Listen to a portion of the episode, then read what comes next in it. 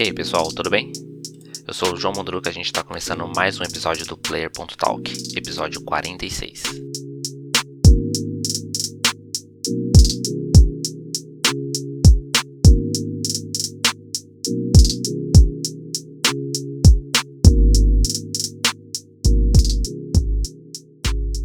Essa semana a gente tem novidades sobre o Steam Deck, o PC portátil da Valve que vem aí para dividir espaço com o Switch.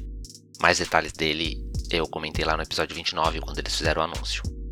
A novidade é em relação ao lançamento, anteriormente previsto para dezembro deste ano, agora a Valve divulgou um atraso de dois meses. Informou que os aparelhos começaram a ser enviados em fevereiro de 2022. Segundo a Valve, o atraso se deve à oferta de chips no mercado, né? mesmo problema que PlayStation 5 e Xbox, por exemplo, têm enfrentado para atender a demanda. Quem fez a compra antecipada do Steam Deck, prevendo ter a entrega do aparelho agora em dezembro, receberá só em fevereiro. Quem ainda não comprou deve demorar um pouco mais ainda para conseguir um.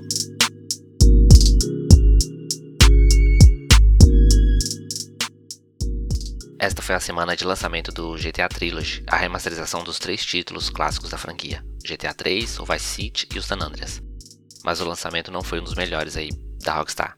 Já de cara teve um problema no launcher da Rockstar que impediu os jogos de funcionar no PC. Então a Rockstar tirou os jogos do ar e pediu compreensão e paciência aos jogadores enquanto eles corrigem esse problema. Além disso, o povo estava de olho nos gráficos né, desses jogos, o que viria de atualização aí na versão definitiva desses títulos. Aparentemente, o trabalho de upgrade dos gráficos não foi um dos melhores feitos pela Rockstar.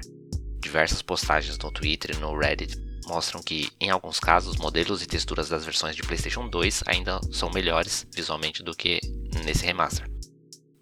O resultado disso é que agora o GTA Trilogy é o jogo com a menor nota no Metacritic, marcando aí 0.5 na avaliação dos jogadores, ficando abaixo do Warcraft 3 Reforged, a remasterização do Warcraft 3 lançado pela Blizzard em janeiro de 2020. Ele tem 0.6 de avaliação.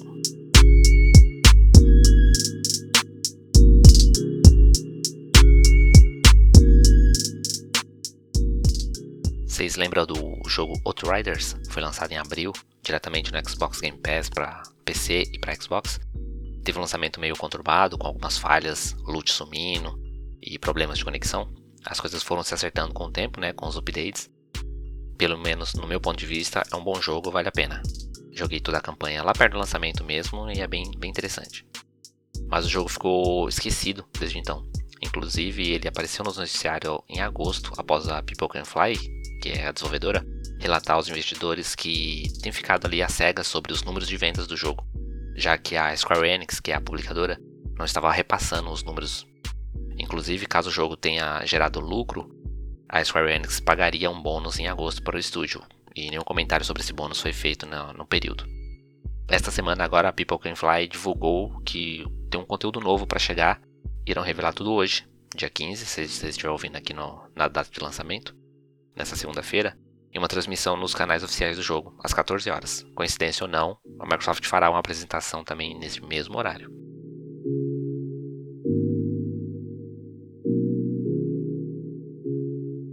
A marca Xbox está comemorando aí 20 anos e nesta segunda-feira, dia 15, às 14 horas, eles irão apresentar uma conferência em comemoração ao aniversário da marca.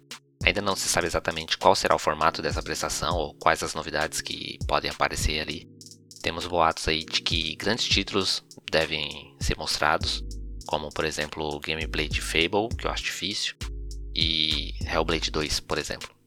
Muito se fala também sobre mais jogos chegando à retrocompatibilidade do Xbox, já que desde o lançamento dos últimos consoles, né, o Série X e Série S, o programa estava parado. Esses últimos dias, muitos jogadores têm observado ali alguns updates nos títulos de Xbox 360 jogados no One ou no Série X e Série S, que pode indicar ali a atualização no emulador desses jogos usado para rodar nos novos consoles, né? Além de alguns títulos mais antigos aparecendo na loja da Microsoft, como é, por exemplo do, o caso do Max Payne 3. Nada disso é garantido, são só especulações. A gente vai esperar a apresentação de hoje às 14 horas para ver o que de fato o Xbox vai trazer de novidades. Lembrando que essa apresentação é em comemoração aos 20 anos, então talvez não traga muita novidade, mas sim muita nostalgia. O Video Game Awards, por exemplo, está marcado para dia 9 de dezembro, e a Microsoft pode guardar de fato as novidades para lá.